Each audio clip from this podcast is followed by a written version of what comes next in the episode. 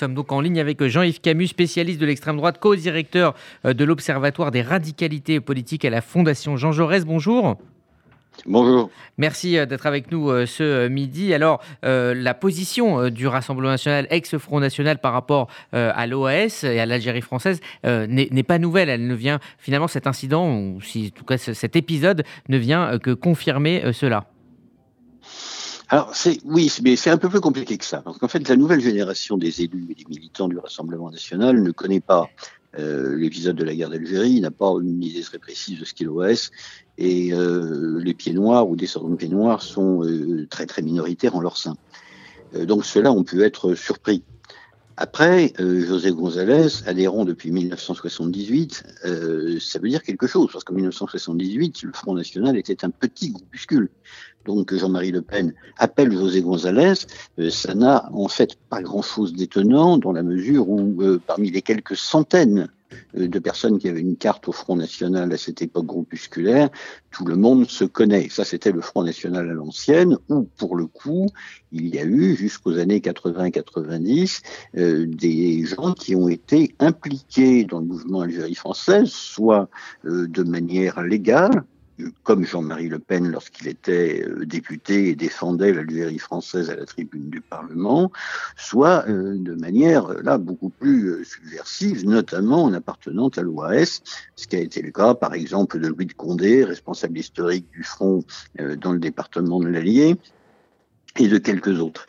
Euh, L'OAS n'était pas composé uniquement, ça c'est quelque chose qu'il faut expliquer aux jeunes générations, de gens qui venaient de l'extrême droite traditionnelle. C'est tout le, paradoxe. Il y avait dans l'OAS des activistes d'extrême droite euh, qui, j'allais dire, euh, ont un peu utilisé l'Algérie française pour euh, assouvir leur euh, volonté de tuer le général de Gaulle qui haïssait depuis en fait la Seconde Guerre mondiale, mais il y avait aussi beaucoup de militaires qui avaient connu des humiliations successives. L'humiliation de 1940, l'humiliation de la guerre d'Indochine, l'humiliation de l'expédition de Suez, et puis euh, et puis cette guerre d'Algérie. Vous savez, les militaires sont des gens qui sont fidèles à la parole donnée. Ils avaient entendu le général de Gaulle euh, leur expliquer euh, je vous ai compris c'est ce qu'il avait dit au pied noir depuis le, balcon du gouvernement général d'Alger. Donc, quand le général de Gaulle a fait volte-face, il y a beaucoup de ces militaires qui euh, se sont dit, bah, c'est une trahison. Euh, et dans ces, conditions-là, eh bien, euh, on a le droit de désobéir. Mais Jean-Yves Camus, quand justement José González dit Je ne suis pas là pour juger, pour savoir si l'OAS a commis des crimes ou pas, est-ce qu'on peut parler de propos révisionnistes? Dans l'enceinte dans l'enceinte de l'Assemblée nationale. Ce sont des propos qui sont totalement faux. Moi, j'étais hier soir en plateau euh, sur BFM avec euh, Louis Alliot qui était en duplex euh, et Louis Alliot a de manière euh, tout à fait claire euh, dit que l'OAS était une organisation terroriste. Il a évidemment replacé cela dans le contexte de l'époque en ajoutant, et il a raison, que de toute façon, euh, il y avait des actes terroristes commis par les deux partis, FLN d'un côté, OAS de l'autre, mais Louis Alliot a bel et bien prononcé les mots organisation -hmm. terroriste. Donc non, José González ne peut pas ignorer, il avait, si mon compte est bon, 19 ans au moment où il a quitté l'Algérie. Il ne peut pas ignorer la nature de l'OAS, qui euh, faisait beaucoup de recrues parmi la, jeunesse euh, pied noir d'Algérie. Il était évident pour tout le monde que l'OAS commettait des attentats. Alors justement, est-ce que ces propos de l'ancienne génération démontrent-ils finalement la stratégie de dédiabolisation de Marine Le Pen?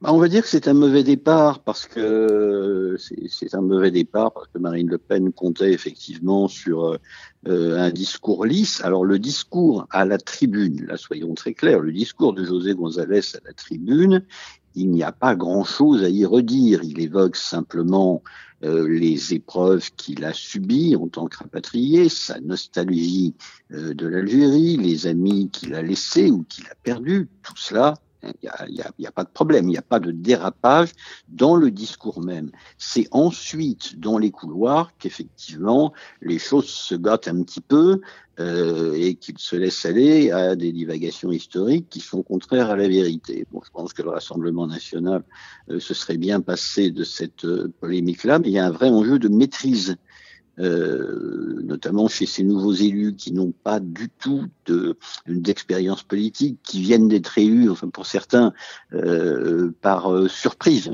y compris leur propre surprise, et qui sont des gens qui ne sont pas des cadres du parti, des gens que Marine Le Pen ne doit même pas connaître, mmh. vraiment. Alors comment vous faites quand vous êtes chef de groupe pour faire la police euh, à des gens que vous ne connaissez pas. Oui, c'est ça. Est-ce qu'on peut euh, avoir si jamais il y avait eu si, jamais il y avait eu 30 députés, si vous voulez, ça aurait été a priori 30 députés que Marine Le Pen connaît, qui auraient été des cadres du parti, des gens dont l'échange d'élections était euh, déjà connu avant le scrutin. Ça, ça se maîtrise assez facilement.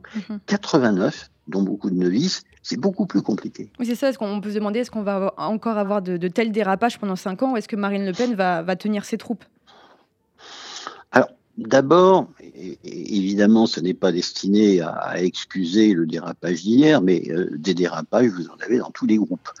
Euh, dans la législature précédente, euh, au sein du groupe LREM, on a quand même connu deux dérapages qui sont assez considérables. Le premier, c'est celui euh, de Joachim Sonforget, qui, j'allais dire, part en vrille très peu de temps après avoir été élu.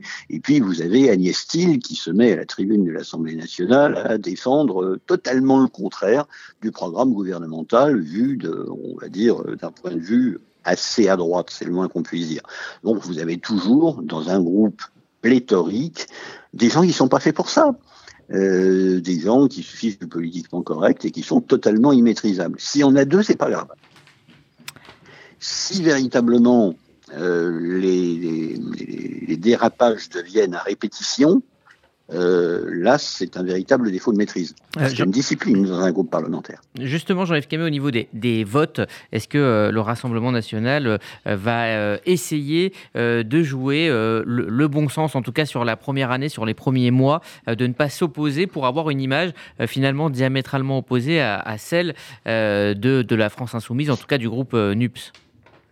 C'est ce qu'a promis Marine Le Pen, une opposition, euh, une opposition républicaine et constructive. Je reprends ces termes. Maintenant, tout ça, ça se juge, ça se juge notamment par le travail en commission, parce qu'il ne faut pas oublier que euh, l'Assemblée nationale, ce ne sont pas simplement les séances plénières, c'est presque prioritairement euh, le travail en commission, l'assiduité qu'on y montre, le sérieux euh, avec lequel on travaille sur des textes qui sont souvent des textes techniques. S'il y a un véritable investissement dans le travail parlementaire de fond, celui d'ailleurs que les électeurs ne voient pas, qui consiste à discuter amendement après amendement, Là, Marine Le Pen aura fait preuve euh, de sa capacité à être constructive.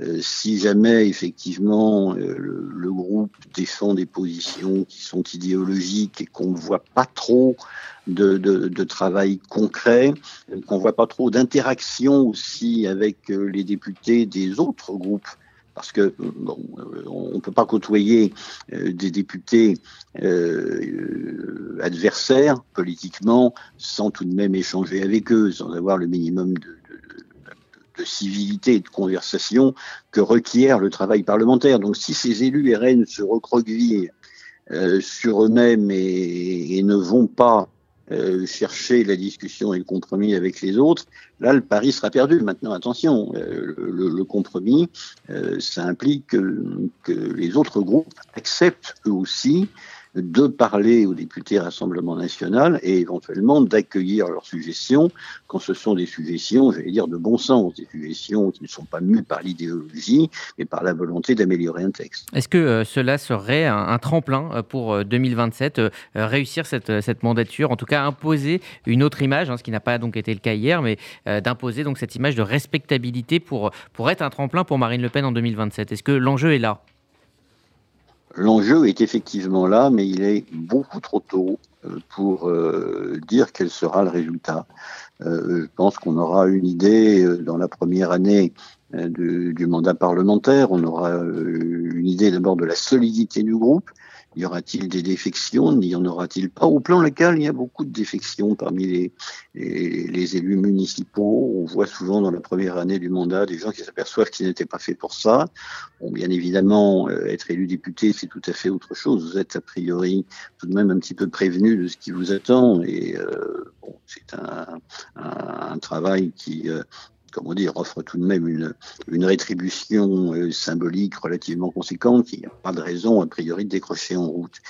Mais le bilan du travail législatif, on le verra, oui, au bout d'un an à peu près, euh, quand on aura pu euh, voir euh, ce que ces gens disent quand ils montent à la tribune, et encore une fois, comment ils font le travail de soutien, je dis le mot travail de soutien, c'est pas du tout péjoratif parce que quand on connaît bien les arcanes de l'Assemblée nationale, on sait que véritablement c'est le travail de commission, la présence dans euh, tel ou tel groupe spécialisé euh, d'études parlementaires qui, fait votre capacité à être un bon député. Puis on les verra aussi, ces députés, au contact de leurs administrés, parce qu'ils vont, comme tout le monde, comme tous les élus, rentrer en circonscription le week-end et avoir des remontées de terrain par ceux qui les ont élus. On verra bien quelles seront ces remontées-là.